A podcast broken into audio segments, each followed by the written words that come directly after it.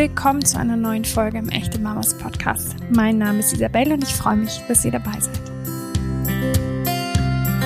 Ob ihr die letzte Folge nun gehört habt oder nicht, was kein Muss ist, denn niemand muss sich ähm, schwierigen Themen stellen, wenn er sich gerade nicht dazu bereit fühlt, glaube ich, dass diese Folge sehr, sehr wichtig ist, denn es geht um die Prävention. Wie können wir unsere Kinder bestmöglich davor schützen, Opfer von sexuellen Übergriffen zu werden. Wir haben in der Folge davor mit Vera Feig von Dunkelziffer e.V. darüber gesprochen, ähm, ja, wie diese, diese Problematik, es ist ein viel zu schwaches Wort, aber ich äh, finde kein passenderes, ähm, rund um die sexualisierte Gewalt gegenüber Kindern aussieht, ähm, wie weitgreifend sie ist und wie wenig sie erkannt wird deswegen ist es so, so, so, so wichtig, dass wir Bescheid wissen und ähm, uns diesen schwierigen Punkt stellen, denn so können wir unsere Kinder aufklären und so können wir sie bestmöglich unterstützen. Und darum geht's in der heutigen Folge. Ich bin total dankbar, dass Vera von Dunkelziffer bereit ist, äh, mit uns darüber zu sprechen. Und ich bin dankbar für jede Zuhörerin und jeden Zuhörer, der sich dieser Thematik stellt. Liebe Vera, du bist wieder da. Wir haben letztes Mal schon ähm, über sexuelle Übergriffe gegenüber Kindern gesprochen. Heute wollen wir über Prävention reden, was mindestens genauso wichtig ist, darüber zu reden. Vielen Dank, dass du wieder da bist. Sehr, sehr gerne. Hier hoffe ich natürlich auch wieder ganz, ganz stark darauf, dass viele Eltern, ja. aber auch viele Pädagogen zuhören oder sich das mal äh, auch vor Augen führen, mhm. wie wichtig Prävention ist. Ja, unbedingt. Deswegen machen wir das hier mitunter. Und für manch einen mag die erste Frage ein bisschen komisch sein, wenn es um Prävention geht, weil ich möchte erstmal gar nicht darüber reden, was sexuelle Übergriffe betrifft, sondern über die ganz normale Entwicklung von Kindern, die sich und ihren Körper entdecken und erkunden. Also die sexuelle Erfahrung und Gedanken, die sich einfach nur unter Kindern abspielen, die machen ja schon vielen Eltern oder auch Pädagogen irgendwie unsicher, finden es irritierend, diese Art von Neugier. Aber warum ist es dennoch wichtig und wie sollten wir genau mit dieser Neugier umgehen? Ja, es ist so, dass äh, Kinder schon von ganz auf klein auf an äh, mögen äh, Körperkontakt, mhm. der auch sehr wichtig für die Kinder ist. Äh, sie kuscheln gern, sie schmusen gern und sie mögen es berührt zu werden. Das mhm. ist ein ganz normaler Vorgang bei kleinen Kindern. Je älter sie werden, je größer wird auch die Neugierde, mhm. Neugierde, den eigenen Körper zu entdecken und mit anderen Kindern zu vergleichen. Das passiert meistens im Kindergarten ja. halt. Dazu gehören auch kindliche Doktorspiele, mhm. äh, wobei sich die Kinder auch berühren dürfen. Mhm. All das ist normal und äh, man kann fast davon ausgehen, das geschieht in einer fast gleichbleibenden Alterssituation. Ja. ja. So sollte auch jedes Kind möglichst, was wir ganz wichtig finden, den richtigen Namen der Geschlechtsteile kennen. Ja. Arme und Beine benennen wir ja auch so. Ja. Und so sollten auch Kinder wissen, dass das weibliche Geschlechtsteil eine Scheide ist mhm. und das männliche ein Glied ist. Ja. Denn Kinder haben oftmals die äh, unterschiedlichsten Namen, ja. äh, die sie einfach aus den Familien äh, mitnehmen und äh, wissen dadurch, wenn die Kinder sich gegenseitig erkunden, äh, gar nicht der eine sagt, das ist ein Schniedelwurzen, der andere mm. sagt, das ist ein, äh, ich weiß nicht, was Schniepi. die ganze, alles Mögliche. Ja. Es gibt wirklich so viel, mm. was in den Familien immer noch umschrieben wird, weil mm. auch die Erwachsenen, die tatsächlich Charme haben, ne? Ja, ja. Mhm. tatsächlich einen mhm. Namen nicht benennen mhm. mögen. Und das ist eben für die Kinder von ganz, ganz großer Bedeutung, was auch viele Erwachsene tatsächlich nicht wissen. Mhm. Okay. Warum spielt dieser Umgang mit dieser Neugier eine wichtige Rolle eben im Hinblick auf die Prävention? Prävention ist eine Haltung. Ich mhm. erwähnte es schon einmal ganz mhm. kurz und sollte Bestandteil der Erziehung sein. Mhm. Vom Kindergartenalter bis zu weiterführenden Schulen. Das heißt, Eltern, Erzieher und Pädagogen sollten sich präventiv einsetzen. Prävention stärkt das Selbstbewusstsein der Kinder und Mädchen und Jungen.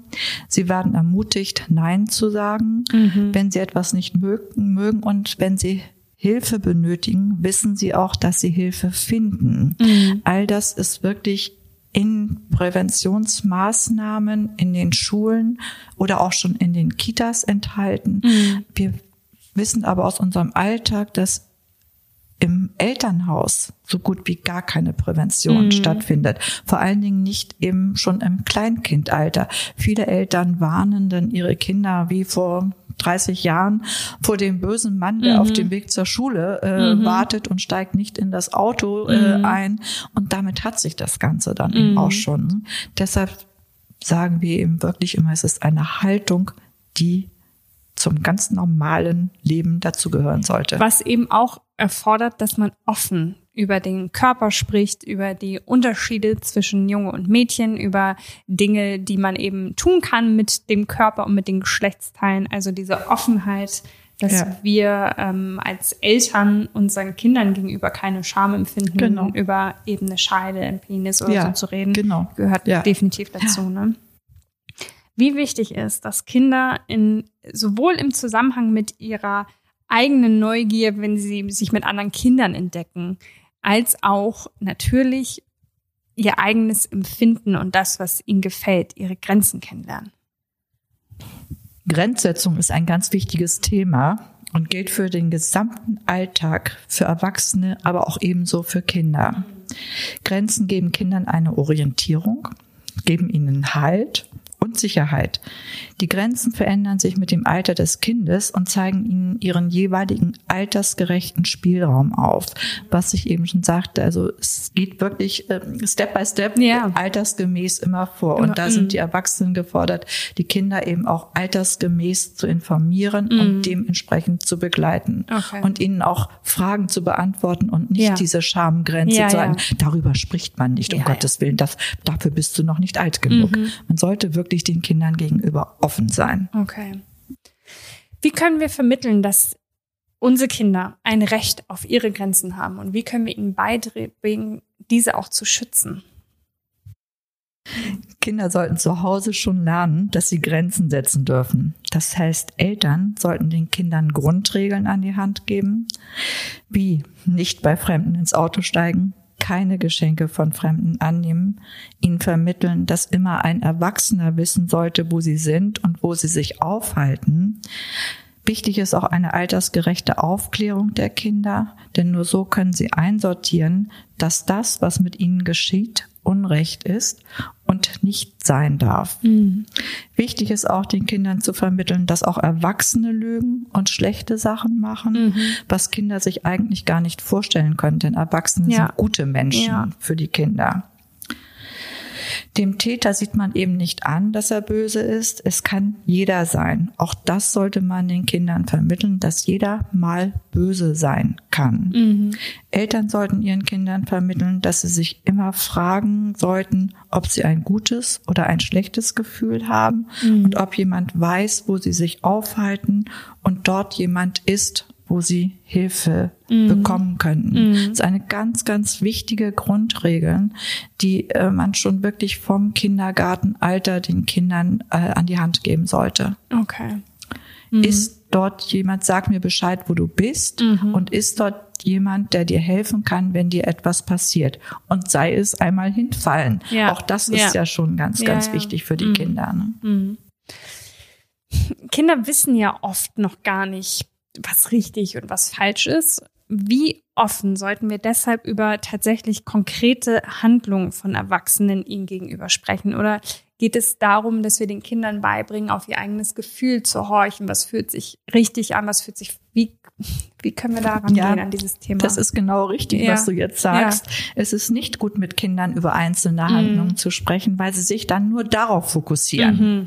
Und auf gar keine anderen Handlungen achten und auch ihr Gefühl dann gar nicht mehr dafür haben. Okay. Hier ist es ganz wichtig, dass die Kinder auf Ja oder Nein Gefühle achten. Okay. Und das kind, können Kinder wirklich schon ganz gut. Mhm. Ja, ich finde, das können Kinder oft besser als wir Erwachsene. Wir verlernen das so ein so, bisschen so dahin zu horchen. In der Tat, ja. Ähm, sollten wir dennoch konkret, du hast eben gesagt, ähm, in, in der Frage davor, man sollte schon auch darüber sprechen, ähm, wo, wo bist du, kann dir jemand helfen? Ist es wichtig, nicht nur, dass wir den Kindern sagen, auch Erwachsene können böse sein, sondern ist es, sollten wir auch konkret die Gefahr von sexuellen Übergriffen ansprechen? Ja. Mhm. Ja, auf jeden Fall. Mit Kindern sollte man immer altersgerecht darüber äh, sprechen. Ähm, was ich eben schon sagte, wirklich mhm. immer darauf hinweisen, dass es Menschen gibt, die es nicht unbedingt gut mit äh, dir zum Beispiel meinen. Ja. Und wenn dir etwas nicht gefällt, sag nein. Und wenn es einmal auch der Kuss der sonst so geliebten Großmutter mhm. ist, sie Kinder haben das Recht, nein zu sagen, wenn ihnen etwas nicht gefällt. Und das sollte man einem Kind wirklich ganz deutlich und klar altersgerecht immer wieder sagen. Ich würde gerne nochmal auf was zurückkommen, was mir dabei jetzt einfällt, was eigentlich schon Fragen davor sind, nämlich ähm, mit den Grenzen. Und ich finde, es gibt so ein Alter, hm, wo die Kinder so eine Art Charme entwickeln, das erste Mal für ihren Körper und so. Das ist meist so acht, neun rum, so habe ich das zumindest beobachtet. Und wie wichtig ist, dass wir als Eltern dann eben auch diese Grenzen akzeptieren, wenn das Kind auf einmal eben nicht mehr geknuddelt werden möchte, nicht mehr abgeküsst werden möchte und sagt, nee, will ich nicht. Obwohl wir natürlich dem Kind kein, nicht übergriffig werden wollen oder das niemals als sexuellen Übergriff sehen würden. Dennoch ist es, glaube ich, sehr wichtig, auch das dann zu respektieren. Absolut. Ja.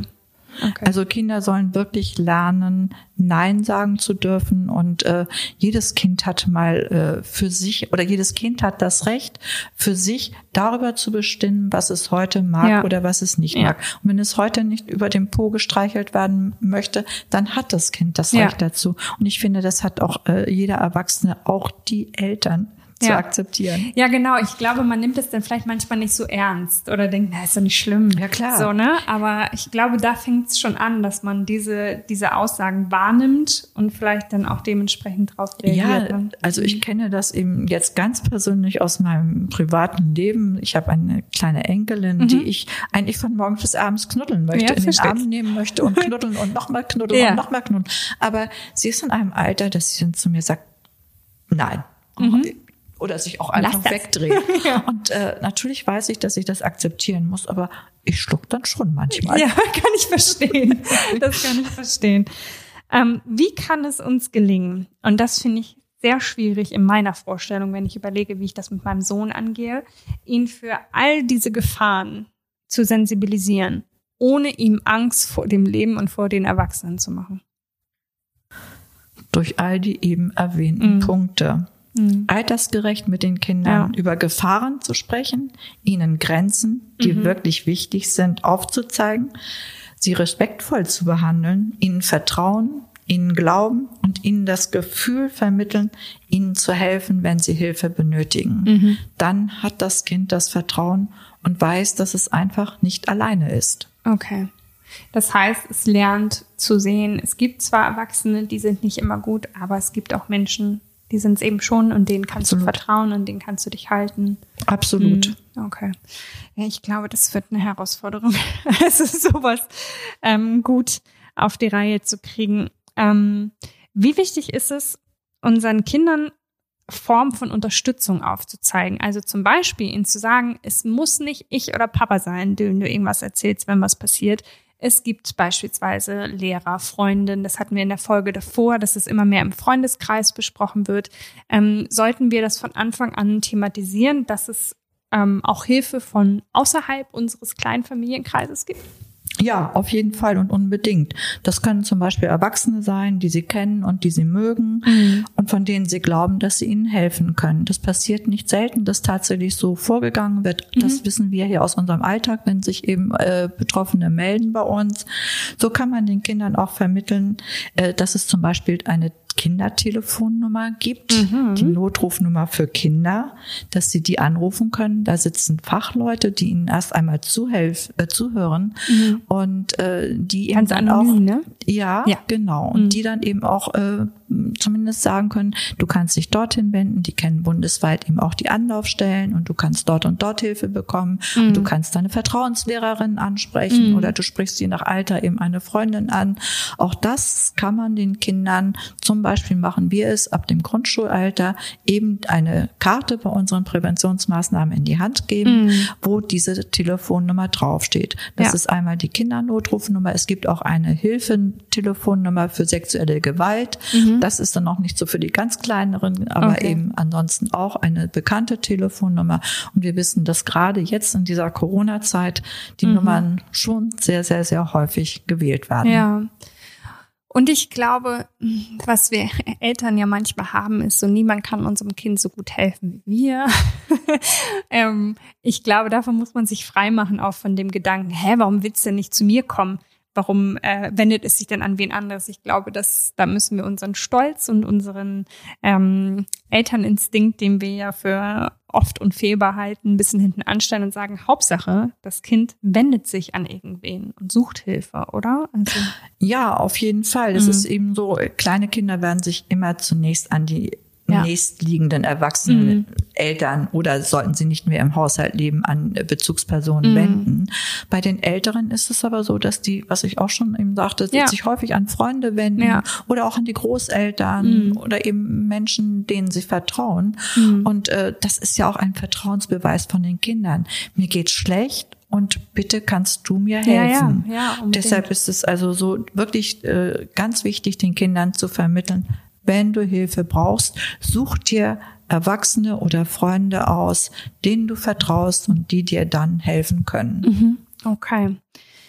Was gilt es sonst noch im Hinblick auf Prävention zu beachten? Ich meine, wir sind gar nicht auf das Thema Online angegangen, bewusst, weil ich glaube, dass es nochmal ein gigantisches Extra-Thema, dem wir uns vielleicht irgendwann nochmal widmen können. Aber deswegen nur auch mal für euch, liebe Zuhörerinnen und vielleicht auch Zuhörer, das habe ich bewusst ausgeklammert. Ich habe gedacht, das ist ähm, nochmal ein ganz eigenes Feld. Aber vielleicht kannst du nochmal sagen, was wir im Hinblick auf Prävention noch beachten können. Nur eine Aussage.